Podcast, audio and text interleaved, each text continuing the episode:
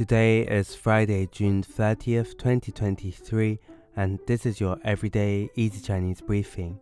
大家好，我是林老师, and in under 5 minutes every weekday, you'll learn a new word and how to use this word correctly in phrases and sentences. Today's word of the day is 字,字, which means word. Let's practice by making different words, phrases, and sentences with 字. The first word is 字母,字母, which means alphabet. Let's look at each character of this word. 字 means word and 母 means mother. A way of using it in a sentence is 英语的字母有二十六个。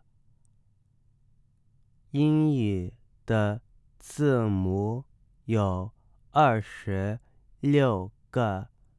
The English alphabet has 26 letters. Another word we could create with 字 is 字典,字典. This means dictionary. A way of using it in a sentence is 我经常用字典查找生词的意思。我经常用字典查找生词的意思。 I often use a dictionary to look up the meaning of new words. Finally, we can create the word 汉字,汉字, which means Chinese characters. A way of using it in a sentence is 学习汉字需要一定的耐心和练习。学习汉字需要一定的耐心和练习。 Learning Chinese characters requires patience and practice.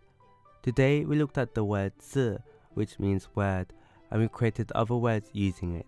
These are 字母 alphabet, 字典 dictionary, and 汉字 Chinese characters. To see this podcast transcript, please head over to the forum section of our website www.everydayeasychinese.com where you can find even more free Chinese language resources. See you again soon for more practice.